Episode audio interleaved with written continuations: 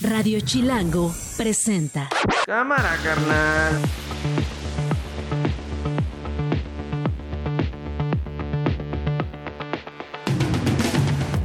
Martes 27 de febrero del 2024, una de la tarde en punto. Soy Nacho Lozano y esto no es un noticiero. Así suena el mediodía.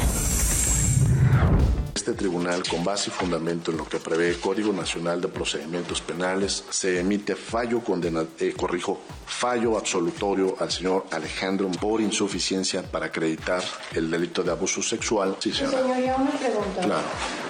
Usted vio a mi hija, ¿no le creyó? Desde luego que le creí en el tema del tocamiento. Su, es un abuso? su hija jamás mencionó el tema del lugar, el Pero día, tenía el años de horario. edad, su señoría. ¿Cómo va a saber mi hija de tiempo? Una de las razones por las cuales estamos plantados es por eso. Estamos eh, pidiendo un diálogo con el presidente de manera directa a efecto de que podamos reencauzar los temas centrales de la investigación y no estar desviándonos con confrontaciones estériles que no nos llevan a nada. Pues yo creo que está este, en su derecho. Ellos pueden invitar a cualquier persona. Ya lo han hecho. No sé si cuando se reunieron los conservadores de varios países vino mi ley. No, ¿Se reuniría usted con el presidente? eso no. Eso sí que no. Desearía que le fuera muy bien este, con sus invitados.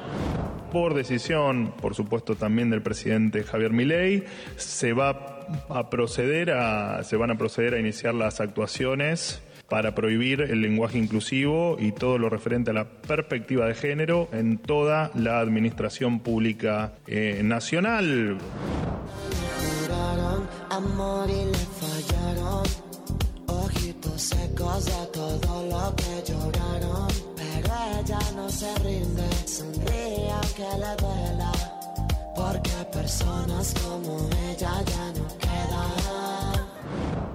Esto no es un noticiero.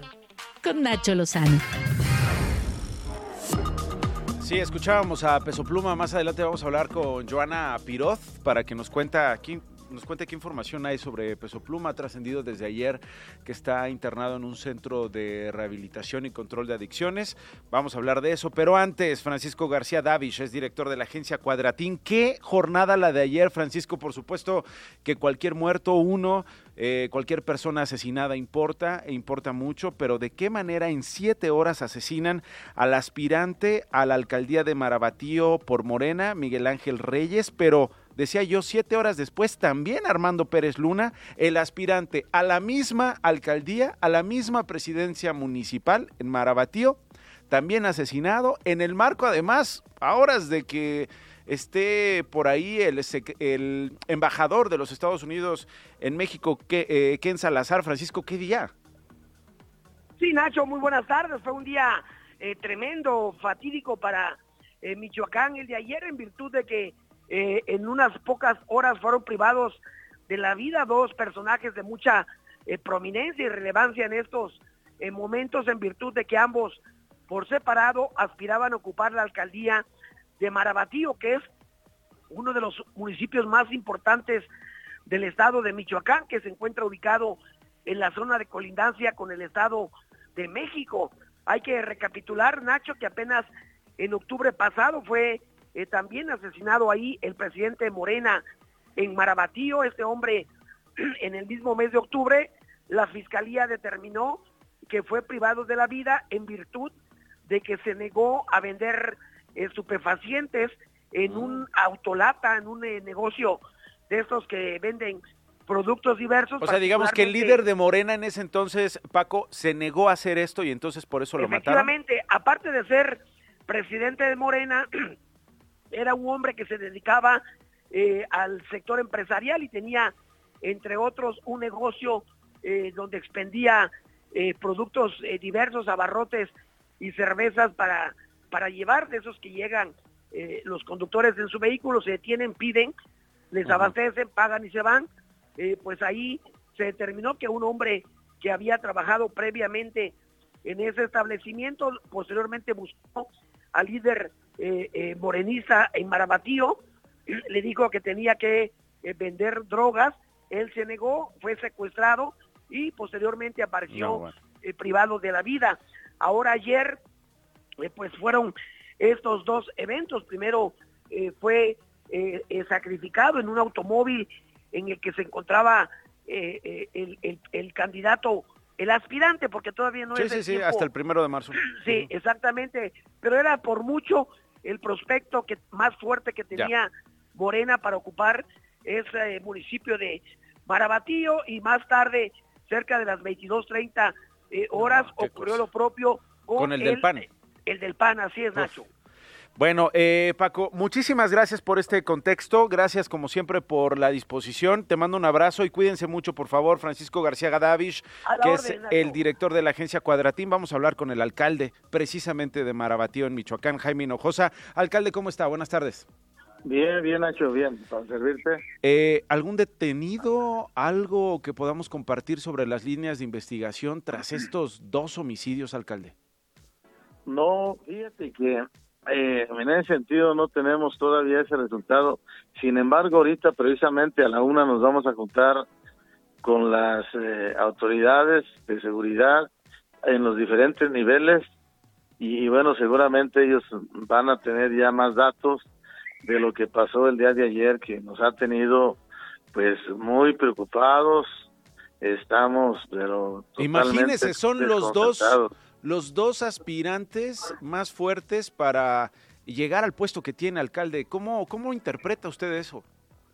No, pues es una mala señal, es una, una señal eh, que la interpretamos muy negativa porque a tres días de que arranque ya de manera legal y formal la, el proceso electoral, sucede esto, la verdad es que sí nos pone eh, en alerta y, y en pocos rojos por lo que pudiera suscitarse más adelante.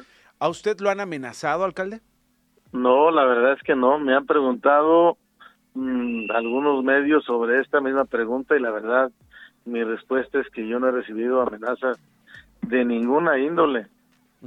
¿Cómo se explica entonces que, que, haya pasado lo de estos dos candidatos? ¿Cómo explica usted el contexto de Marabatío, dos personas que aspiran al poder eh, local, eh, usted había escuchado de, le habían reportado algún tipo de amenaza. ¿Cómo se explica que los hayan matado, ya?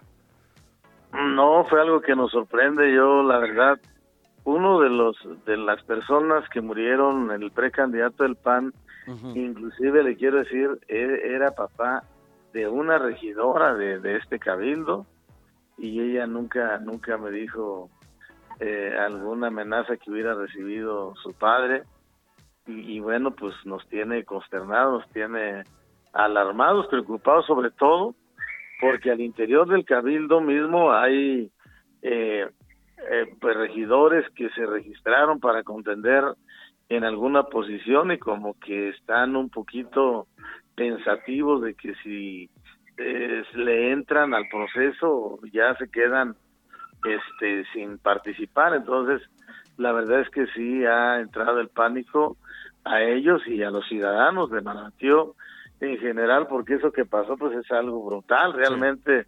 Lo que no podría decir yo que es un acto de intimidación porque los asesinaron, pero claramente es un mensaje, ¿no? Eh, lo comenté al principio, si interpretamos eso, es un mensaje que pues lo podemos interpretar pues de, miedo, de intimidación, de que la mafia quiere demostrar que, que ellos quieren el, poder, entonces que van a, tener injerencia en las elecciones, esa es mi interpretación mm. Que yo les doy a esto que sucedió el día de ayer. Sí, ¿y de qué tipo es la injerencia? Lo hemos hablado con muchos expertos, alcalde, eh, estoy conversando con Jaime Hinojosa, él es alcalde de Marabatío, hoy en Michoacán, lo hemos hablado con muchos especialistas, incluso con el expresidente del INE, Lorenzo Córdoba, decía, no solamente es el dinero, es, son las amenazas, es la violencia, son los asesinatos, la movilización de gente. Eh, eh, ¿cómo, cómo, ¿Cómo se percibe esto? ¿Cómo sería la intervención de el crimen organizado en Michoacán, alcalde? Bueno, es que la mafia quiere el control de todo, o sea, del dinero, de la seguridad pública, o sea, la mafia siempre solicita injerencia, intervención en la seguridad pública, en las propuestas de director de la de la policía, de elementos de la policía para tener desde adentro pues el control. Sin embargo, aquí en Michoacán existe el mando único donde el gobierno del estado es quien quien promueve a, los directores de la policía, a los encargados de la seguridad, y entonces los ayuntamientos ya no tenemos mucha injerencia en las propuestas, y entonces ahí es donde ya la mafia no tiene la manera de, de ingresar, de estar dentro de la policía, porque el, secretario de Seguridad Pública en el Estado es el que tiene el control de estos nombramientos. Como mando único. Ahora, eh, cuando usted dice eh, la mafia, ¿a qué grupo se refiere, alcalde? Nosotros tenemos aquí en nuestra región dos grupos de la mafia, eh, las cuatro letras en, una parte y otro cártel en, en el municipio de Sinapecuaro. ¿Cuatro letras se refiere al cártel Jalisco Nueva Generación? Sí, así es. Ok. ¿Y cómo es administrar Marabatío con la presencia de estos dos grupos criminales, alcalde? No, pues lo que pasa es que ellos traen una pugna y un, una guerra a muerte, donde nosotros que estamos en medio, pues en la pugna que ellos traen, a nosotros nos arrastran en, en, su, en su guerra, nos llevan entre las patas y entonces es incómodo estar en esta posición porque la verdad hay, suceden cosas en mi municipio donde los dos están queriendo tomar la plaza de Marabatío y eso ocasiona una guerra entre ellos, uno no se deja, el otro tampoco y entonces vienen consecuencias que hemos tenido que lamentar.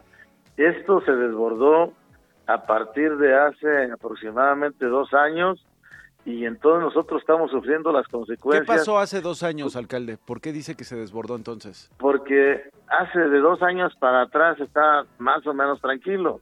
Mi municipio era uno de los municipios más tranquilos del país, no solamente del estado. Sin embargo, hace dos años o poquito más, ya el asunto empeoró realmente y hemos tenido acontecimientos que lamentar. Eh, los de ayer, la verdad es que no no tienen este pues nombre, lo que pasó ayer, la verdad es que esto sobrepasa los, los niveles o, o sobrepasa la barrera de, de, algo que a veces pudiéramos ver que es normal, pero han sucedido en Marratio cosas que no estábamos acostumbrados a ver. Bueno, eh, alcalde, eh, déjeme seguir esto. Por supuesto, vamos a estar atentos a las investigaciones, a lo que eh, las autoridades, eh, quienes intervengan en la investigación, tengan que decir y ojalá y pueda volver a tomarme la llamada para darle seguimiento. Sí, cómo no, Nacho. Muchísimas gracias. Es Jaime Hinojosa, el alcalde de Marabatío, Michoacán. Uy, uy, qué cosa, ¿eh? Qué cosa acabamos de escuchar. Es Jaime Hinojosa, insisto, eh, con estos dos asesinatos. Una de la tarde con 14 minutos. Esto no es un noticiero. Y tenemos en la cabina, eh, porque así lo, lo invitamos en la conversación al secretario de Seguridad Ciudadana de la Ciudad de México, Pablo Vázquez. La última vez, secretario, que hablamos eh, por teléfono, eh, te pedí, oye, pues date una vuelta, ven aquí al estudio para hablar de varias cosas. De entrada, por supuesto, seguridad, por supuesto, cómo ves la, la ciudad, la vida chilanga. bienvenido, ¿cómo estás, secretario? Gracias por estar con nosotros. Muy bien, Nacho, es un gusto estar aquí y a la orden. Oye, no te puedo dejar de preguntar. Eh, acabo de tener esta conversación sobre lo que está pasando en, en, Marabatío. ¿Qué, Digo, estamos cerca, es decir, este, Ciudad de México, la zona, la zona metropolitana del Valle de México, eh, está cerca de Michoacán. Hay muchos eh, michoacanos que vienen y van a la Ciudad de México. ¿Qué piensa el secretario de Seguridad cuando escucha estos casos, cuando escucha hablar al alcalde de Marabatío, tal como conversamos ahora, secretario? Bueno, en, específico, desde luego, una situación como la, que acabamos de escuchar, eh, la lamentamos eh, y en ese sentido toda nuestra, toda nuestra solidaridad. Eh, desde luego, creo que hay cosas por hacer en algunas partes del territorio donde se concentra la violencia, creo que no en todo el territorio, y donde se pueden llevar a cabo ciertas estrategias, desde luego atendiendo a las particularidades de, territorios específicos. ¿no? Creo que no hay recetas paraguas o fórmulas que puedan abarcar la complejidad de todos los fenómenos que vemos en el país, sobre todo en estas zonas donde quizá hay algo de concentración de violencia. ¿Hay riesgo de que eso ocurra en la Ciudad de México? Yo no lo veo. la Ciudad de México además de los, de los resultados que seguramente comentaremos en un, en un momento, la Ciudad de México se ha preocupado, sobre todo en los últimos cinco años, eh, por construir instituciones de seguridad y justicia fuertes, pero además de las instituciones encargadas de la seguridad y justicia en lo particular y en la coordinación entre ellas, se tiene también un entramado muy importante de distintos programas, servicios eh, impartidos por parte del Estado y una, una buena relación con todos los sectores sociales, el sector privado también, y todo eso, esa densidad de lo que algunos han llamado eh, capital positivo, eh, creo que hace que la Ciudad de México en este momento se encuentre en una situación muy buena o, buena este, eh, en materia de seguridad y desde luego de gobernabilidad. Bueno, hablamos más adelante acerca de lo que va a ocurrir rumbo a las elecciones, rumbo al próximo 2 de junio, para ver qué, qué plan tiene la Secretaría para para obviamente asegurar no solamente el proceso electoral, ¿no? Para que se lleve a cabo en paz, eh, lo hablamos en la, en la pasada llamada, secretario. Creo que, creo que en general la opinión pública y la opinión publicada ha reconocido un cambio, ¿no? Ha reconocido eh, resultados que tienen que ver con delitos en diversos, eh, de diversos impactos, digamos, y de diversas naturalezas en la Ciudad de México. y han coincidido en que es un esfuerzo por parte de la propia corporación eh, de la coordinación que se pueda tener con las alcaldías y de los resultados que estaría presentando ya eh, la Secretaría eh, y tú en particular representando la Secretaría ante el Congreso de la Ciudad de México. ¿Qué destacas? ¿Qué, qué es lo que más te impresiona de los, de los números que tiene que reportar la Secretaría hoy? Primero, es importante hablar de qué números estamos reportando. las, las, estadísticas, este fenómeno del que tú hablas, donde comentas que la, ciudadanía ha reconocido un cambio, ha reconocido una mejoría, pues se ve reflejado en distintos datos no solo en los delitos que registramos como autoridad en las carpetas de investigación de la Fiscalía, sino también en la percepción que tiene la ciudadanía, eh, que son datos que levantan instituciones como el INEGI, o incluso datos también que genera el INEGI a través de encuesta, como puede ser eh, la tasa de victimización.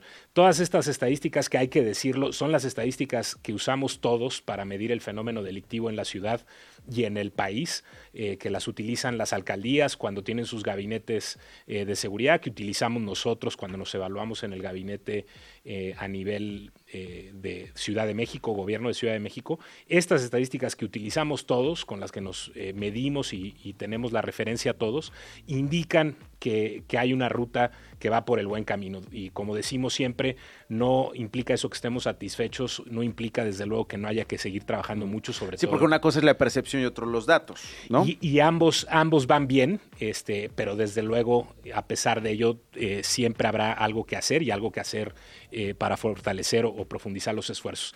Destaco algunos datos. El primero tiene que ver con, con el agregado de delitos de alto impacto. Desde el inicio de la administración se estableció un conjunto de delitos, todos ellos tienen la particularidad que son delitos que afectan mucho a la gente por el nivel de violencia o por el impacto que tienen en su vida diaria, el robo a transeúnte, el robo de vehículo con y sin violencia, el secuestro, la extorsión, la violación, el homicidio. ¿Y cómo es que se han bajado? ¿Cómo diría el secretario que han disminuido esos delitos? Estos delitos han disminuido, eh, primero comparando 2019 contra 2024, tenemos una reducción del 64% en este agregado de delitos. Estamos, ¿Qué se hizo?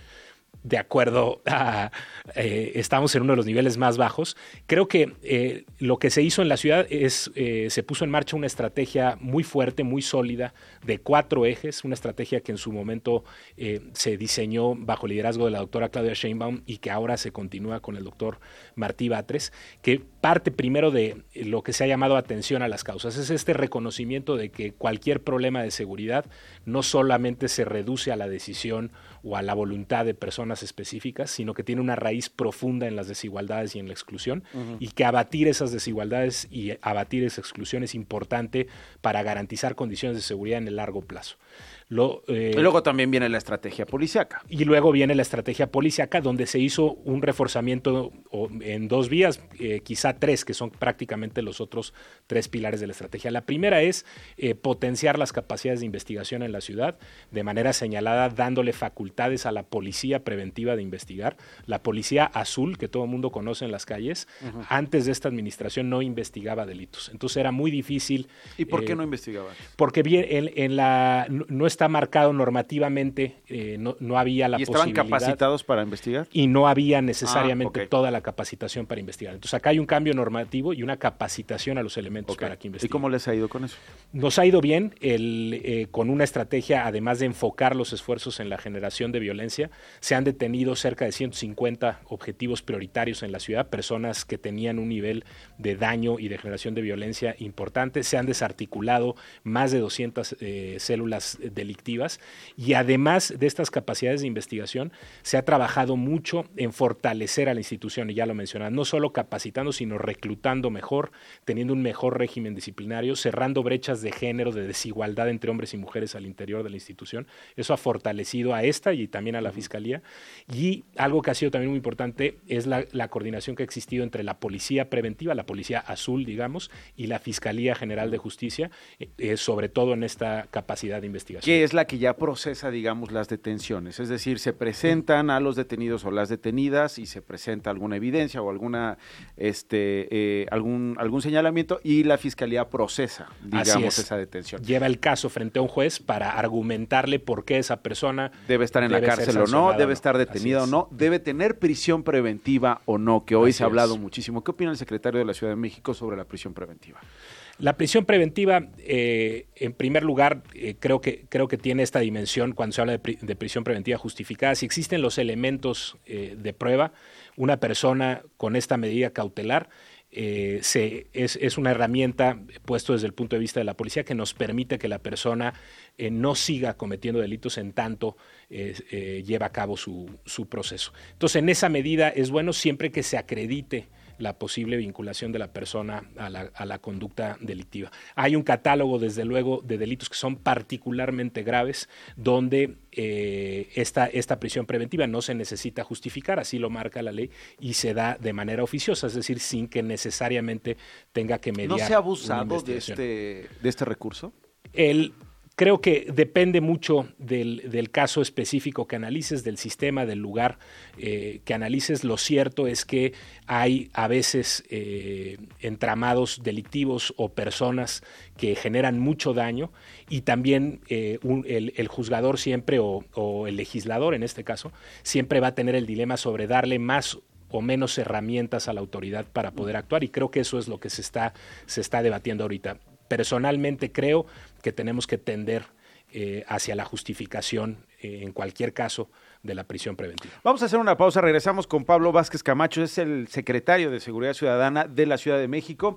Estamos hablando acerca de las estrategias, estamos hablando acerca de los resultados, de la percepción. Le quiero preguntar eh, de muchas cosas que tienen que ver con nuestra vida chilanga. Hemos visto en los últimos días patinadores en Miscuac. Quiero saber qué pasó ahí con Miscuac. Vimos además esta reacción de un taquero que con un cuchillo quería amenazar o básicamente agredir a una mujer. Eh, también en la Ciudad de México. En fin, una serie de cosas interesantes. Viene de, el secretario viene de eh, presentar eh, una, una cosa muy interesante que tiene que ver con la transformación dentro de la, ciudad, de, la Secretaría de, la, de Seguridad Ciudadana y que tiene que ver con, una, con, una, con un asunto de equidad de género y tiene que ver con un asunto con una, de una ley que atiende precisamente como unidad de género dentro de la Secretaría de Seguridad a las que forman parte de la Secretaría. Y me parece un tema importantísimo. Vienes de este evento de incorporación de esta ley, justamente me gustaría que hablemos de eso. Vamos a hacer una pausa, una con 25, volvemos. Estás escuchando Esto no es un noticiero con Nacho Lozano. Regresamos.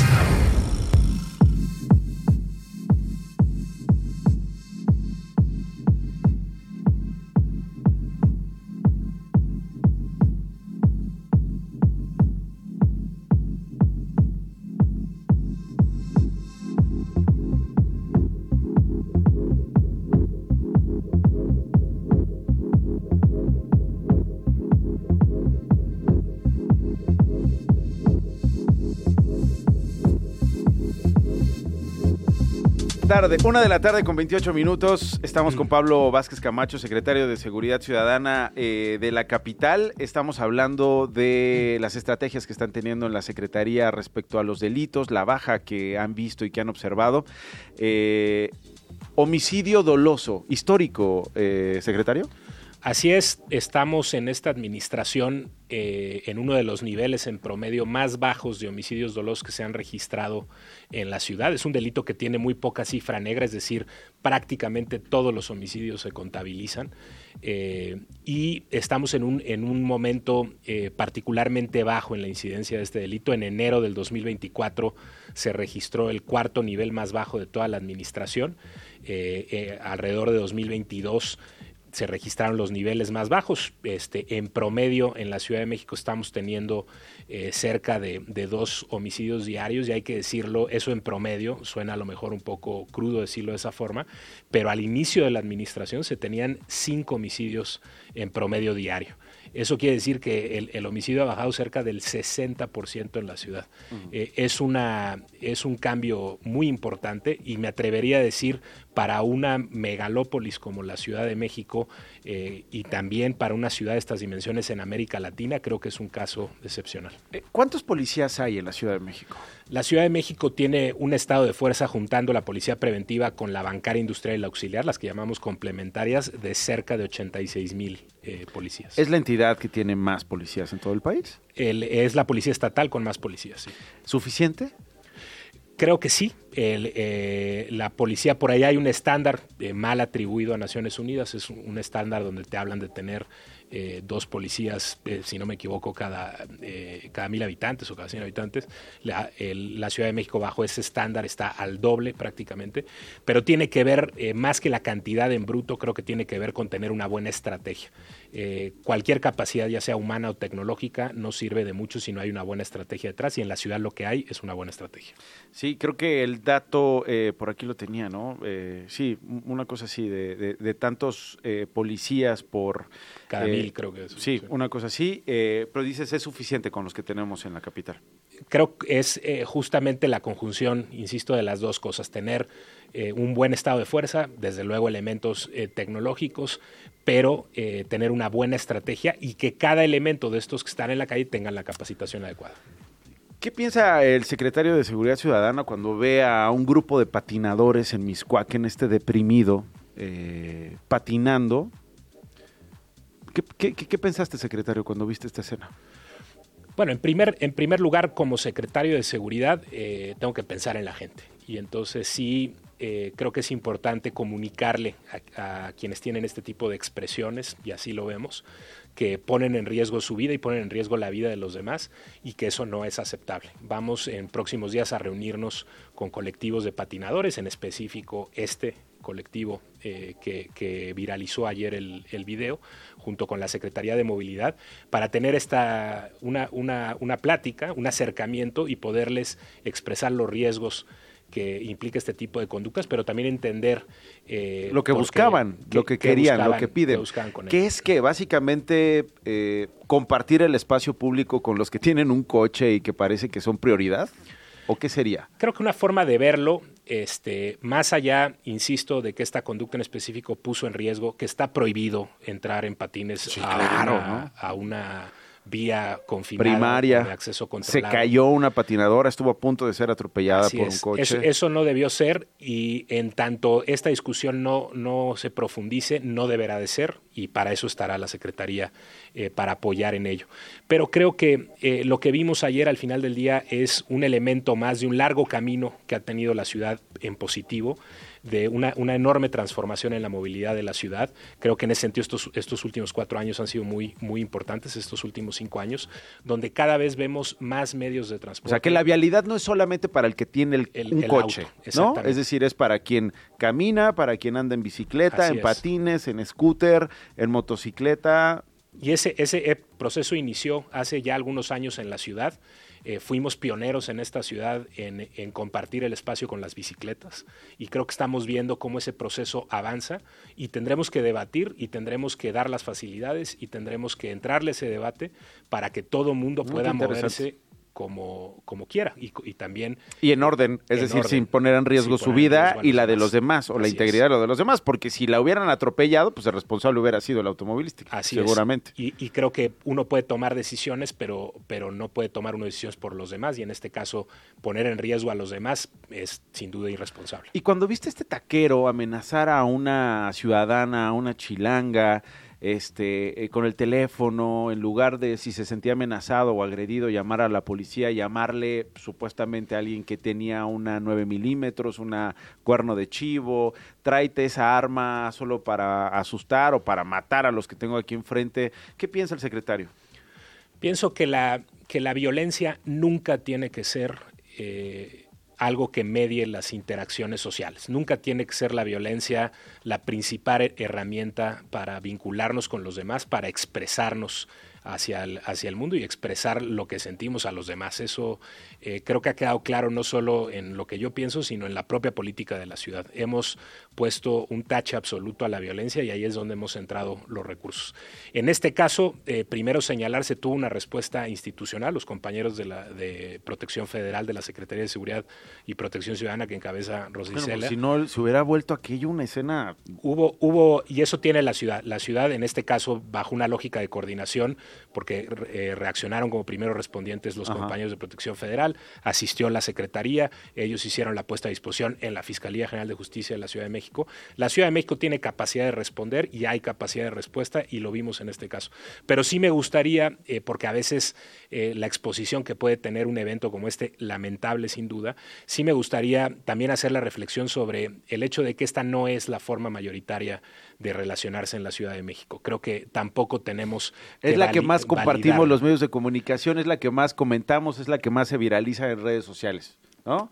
Pero no es la que nos define. Podría ser. Tampoco, a ver, tampoco quiero este, señalar eh, a la difusión como el problema. Es una conducta reprobable la gente al viralizarla lo que nos está diciendo al viralizar la conducta es que la reprueba también y creo que en eso nos tenemos, nos tenemos que sumar, pero no caer en pensar que esta conducta es representativa de la forma en la que la gente cohabita en la Ciudad de México. Yo creo que la gente en la Ciudad de México y de ello dan cuenta los resultados, las estadísticas, eh, la propia denuncia que hacen hacia la, hacia, la, hacia la Secretaría de Seguridad Ciudadana, la gente en la Ciudad de México quiere paz y se comporta de esa forma. ¿Cómo te fue en este evento de hace unas horas? Es el evento que tuviste hoy tempranito de incorporación de la Ley de Unidad de Género de la Secretaría de Seguridad Ciudadana. ¿Qué es esta Ley de Unidad de Género?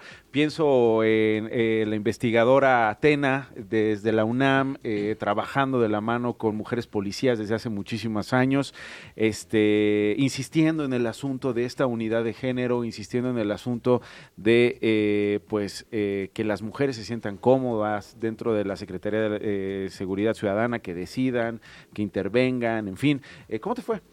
Muy bien, este, acompañé como titular de la Secretaría un esfuerzo que no, eh, que no es mío, es de muchas mujeres al interior de la institución y en este caso en el Congreso eh, de la diputada eh, Ana Francis, que promovió esta iniciativa que ha acompañado la Secretaría, que lo que va a hacer es fortalecer una unidad de género que se creó en 2019 y esta unidad de género parte de una reflexión muy importante. No podemos aspirar a cambiar la forma en la que la policía se comporta con las mujeres afuera de la institución si no volteamos a ver primero hacia el interior de la institución y atendemos el problema de violencia contra la mujer. Que es lo que había dicho Olivia Tena, ¿no? También por años, esta investigadora en la UNAM que le mandamos muchos saludos y, muchos respetos, por supuesto. Y ahora con lo que promueve Ana Francis, que hemos acompañado y ha acompañado a la Secretaría eh, con el liderazgo de la subsecretaria Marcela Figueroa, eh, lo que buscamos es primero que esta, que esta unidad de género quede en la ley, es decir, que se institucionalice la presencia de esta unidad eh, y eso creemos que la va a fortalecer mucho. Y después estamos ampliando las capacidades en dos sentidos. Uno, eh, vamos a ampliar sus capacidades de investigación de casos de violencia contra la mujer por razones de género al interior de la institución, su capacidad de involucrarse en los procesos de sanción eh, de esta unidad. Y otra cosa que es muy importante, ya no va a ser solamente una unidad que investiga y sanciona, sino va a ser una unidad encargada de política pública al interior de la Secretaría. Entonces, esta unidad lo que va a hacer es desarrollar la política de género de la Secretaría, aspirando a algo que es eh, lo que está en esencia de lo que promovió la diputada Ana, Francis, que es lograr eh, eventualmente la igualdad sustantiva en la Secretaría. Nunca ha habido una secretaria, ¿verdad?, de seguridad en la capital, ¿o sí? No hay, no hay, no ha habido una, una secretaria y creo que es algo que tenemos que pensar seriamente en la Ciudad de México. Secretario Pablo Vázquez Camacho, secretario de Seguridad Ciudadana de la Ciudad de México, gracias por venir a la cabina. Al contrario, es un eh, gusto. un saludo para todos los policías, eh, para todas las policías, por supuesto. Hay eh, buenos elementos y malos elementos, eso lo sabemos, eso usted lo sabe mejor que nadie porque usted o tú, eh, secretario, dirige esa secretaría. Eh, admiración a todos ellos porque al final del día están eh, capacitados, eh, han entregado su vida, su integridad, todas las habilidades para cuidarnos. Así que, y, lo han hecho por décadas. Tienen a ustedes elementos que han trabajado en la Secretaría por décadas, desde antes de que fuera Secretaría y que le cambiemos el nombre, este, los políticos y los medios de comunicación, ellos han estado ahí haciendo el trabajo admirable porque sí, sí, eh, y ahí están los datos, son mayoría esos, así que pues eh, bien por ustedes, bien por nosotros y pues ánimo con los retos que vienen, ¿no? Porque claramente hay eh, áreas de oportunidad, hay eh, cosas que hay que resolver en la, eh, en la Ciudad de México, particularmente en asuntos que tienen que ver con la Secretaría de Seguridad, pero creo que eh, es importante hablarlo, así como usted lo habla o tú lo hablas abiertamente, así que te agradezco muchísimo que hayas venido. Al contrario, muchas gracias por el espacio y decirle Me a la quedo gente- pensando de esto de los patinadores, ¿eh? Sí, es un, Me quedo pensando es, con esto. es un temazo, más allá desde luego de la, de la necesidad de, de tener un diálogo franco sobre, sobre las implicaciones y los riesgos, creo que tiene que ver con algo más profundo y que la gente sepa que somos muchos y muchas más los buenos, las buenas y que en la Ciudad de México... ¿O muchas? ¿Te gusta eso de o- muchas? eh, muchas, muchos, muchos, este, creo que nos permite incluir y, y siempre tendremos que tender a incluir. Y, y sí decirle a la gente, que a los chilangos que nos escuchan, que tienen la mejor policía estatal del país. Gracias, es Pablo Vázquez Camacho, una con 40. Esto no es un noticiero.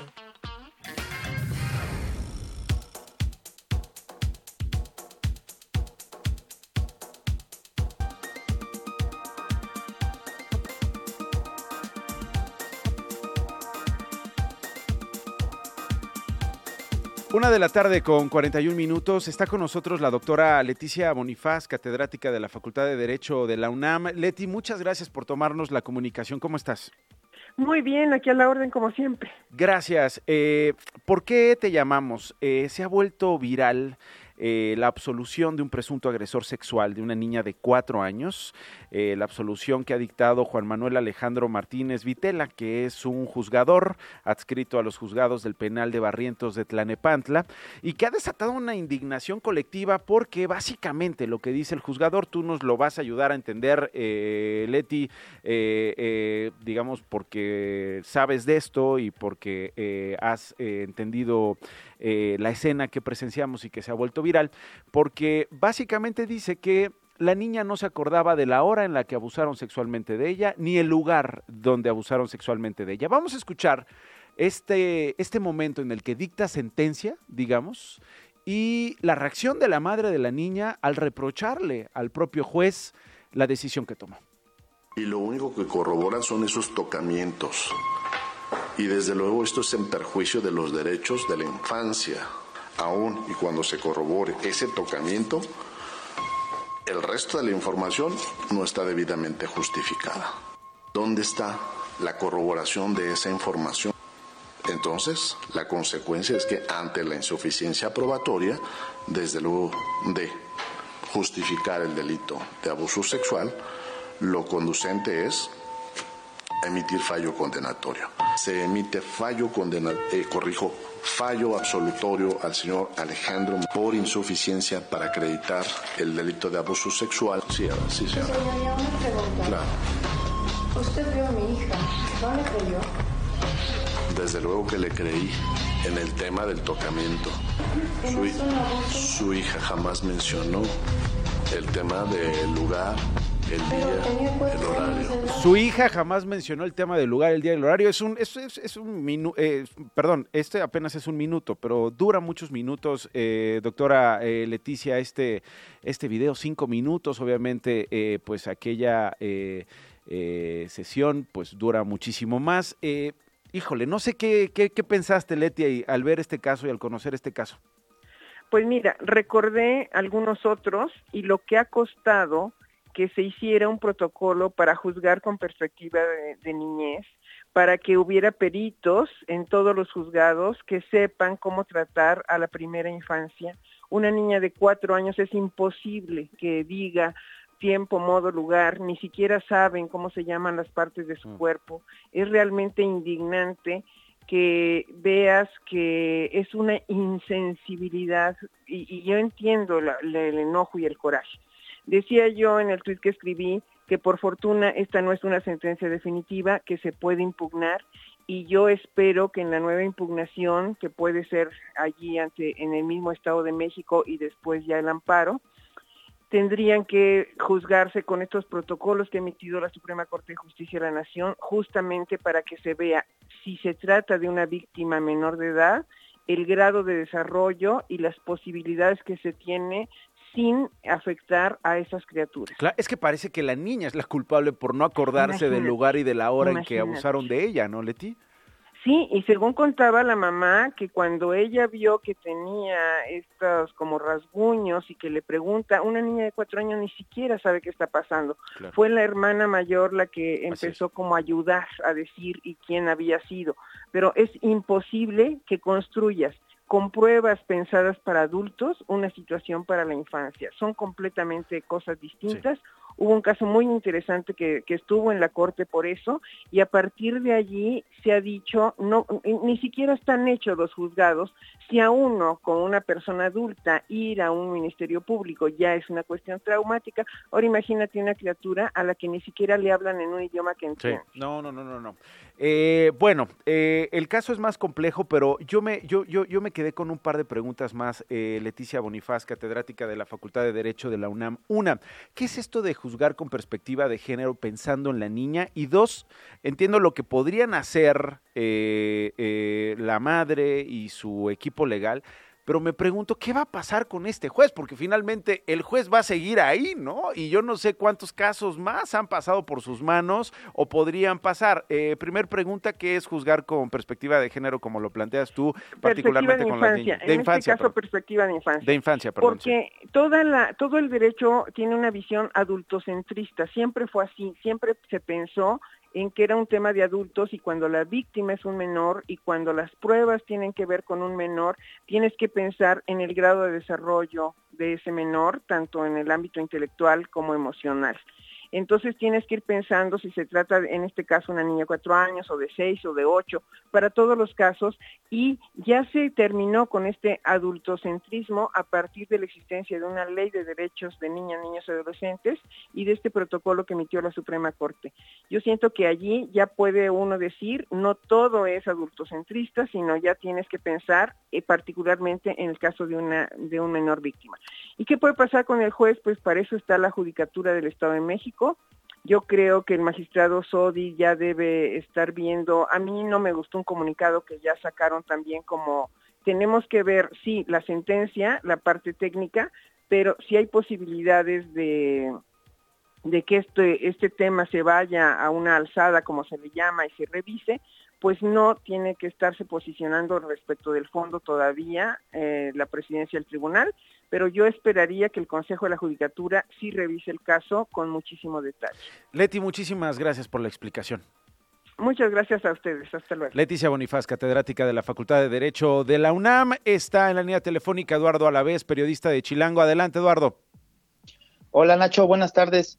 Eh, pues nada más para contarte de que eh, una conductora del metro grabó un video para TikTok en el que mostró una peculiar noche en la que pasó eh, dormida dentro de uno de los vagones de la línea 12 para ¿Cómo? después, sí, sí, para después de irse a trabajar al día siguiente como si nada.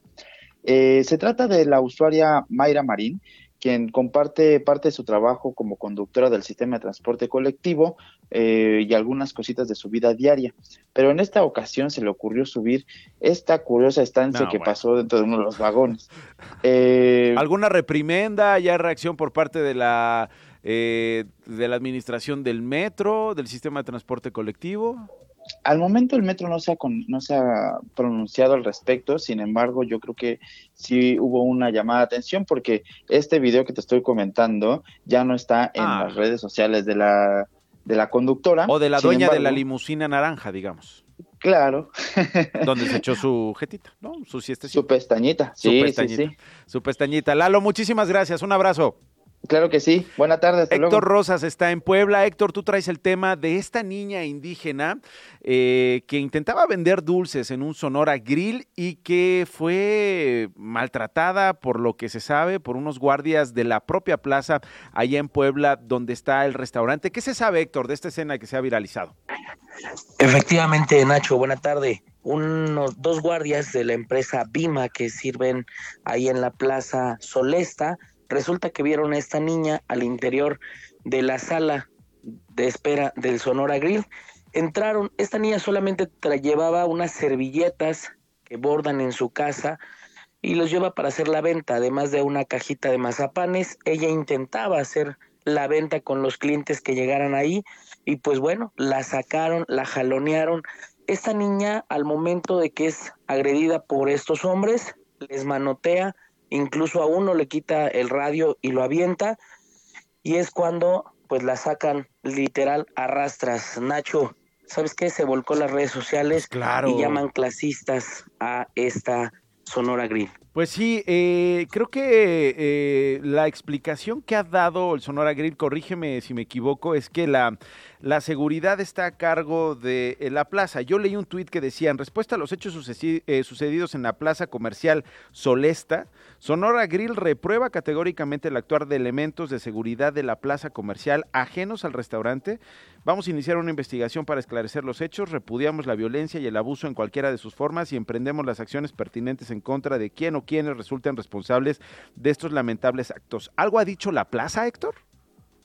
No, la plaza no ha dicho nada. Lo que sí, Nacho, es que hay versiones de que la misma gente del Sonora Grill habría llamado a los guardias de seguridad para que ellos hicieran el retiro de esta pequeñita y pues no verse manchados ellos, ¿no? Pero al final de cuentas salió de control, la gente terminó defendiendo a esta pequeñita Pues imagínate. y bueno, sí se retiró, sí la retiraron del lugar, le prohibieron el acceso a la plaza.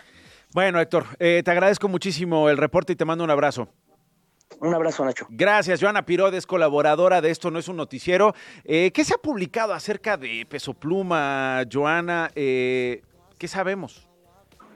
Hola Nachito, ¿cómo Hola, estás? Pues bien, ¿y mira, en todo, bien y bien. Qué bueno. en todos los medios de comunicación está pues exactamente lo mismo. La verdad es que es pura especulación lo que está publicándose, pero eh, lo que sí se sabe es que después de haber cortado con Nicky Nicole en esta relación que tenían, o supuesta relación, porque mucha gente duda mucho de la legitimidad de su relación, pero supuestamente cortaron, eh, lo que sí se sabe es que eh, canceló su presentación en Viña del Mar Sí, y se sabe por medio de un reportero de una revista que eh, probablemente esté en un centro de rehabilitación eh, para tratar temas de pues, Adicciones. Exactamente. De adicciones. Entonces, Cinco lunas de Maluri, ¿no? Hay que habría estado en Jalisco, según lo que informó quién. Exactamente, según según el periodista de quien, eh, él debe estar dentro de una clínica de rehabilitación en Jalisco para tratar eh, temas de adicciones y pues había mu- muchísimo sentido después de haber cancelado en Viña del Mar y de supuestamente haber cortado con Nicky Nicole. Mm. Ahora, si lo está haciendo, pues me parece una gran decisión porque si te tienes que atender, pues hay que atender. Pues sí. Ahora, confirmación por parte de él o de su equipo, nada. De parte de su equipo, nada. Su manager ha publicado que este que sí iban a, o sea, que, que, que definitivamente está cancelado Viña del Mar, pero nada de lo que se sabe hasta ahorita en medios de comunicación realmente está confirmado por su equipo. Bueno, pues ahí está, Joana. Queríamos tocar base contigo. Te mando un beso. Gracias y nos escuchamos. Igualmente, Nachito, besa. Besos, igualmente nos escuchamos mañana. Joana Piroz, eh, periodista musical, con esta información sobre Peso Pluma, que nos habían preguntado mucho en redes sociales. Oye, ¿qué onda con lo de Peso Pluma? ¿Es cierto lo que está publicando quién? Pues hasta ahora solo la versión de eh, el portal de esta revista, nada por parte del cantante, nada por parte de su equipo. Sí detalles sobre que eh, él había estado antes eh, atendiendo eh, asuntos que tienen que ver con sus adicciones, según se ha publicado. La versión es que pues estaría en cinco lunas de Maluri en Jalisco, tal como lo hablábamos con Joana. Más allá, una confirmación no tenemos, pero sí, la caída de su presentación en Festival de Viña del Mar, pues fue un escándalo. Recordemos que había políticos, particularmente legisladores y exalcaldes, activistas que se oponían a la presentación de Peso Pluma en eh, la Quinta Vergara eh, en este Festival de Viña del Mar, que es icónico de la calidad musical, es icónico de eh, la vida artística en América Latina. Habían dicho no queremos hacer apología de la violencia y Peso Pluma hace apología de la violencia y eso va en contra de los valores, va en contra de la identidad y del espíritu del Festival de Viña del Mar. Por lo tanto, no queremos que se presente. El festival dijo se presenta, nos mantenemos con la invitación y días después Peso Pluma dice no voy, y cancelo mi presentación en el Festival Viña del Mar. Eso es lo que sabemos hasta ahora. Por supuesto, si hay novedades, se las haremos saber. Por lo pronto, gracias por habernos acompañado. Hasta mañana en punto de la una. Quédense en Radio Chilango. Nos vemos. Esto no fue un noticiero con Nacho Lozano.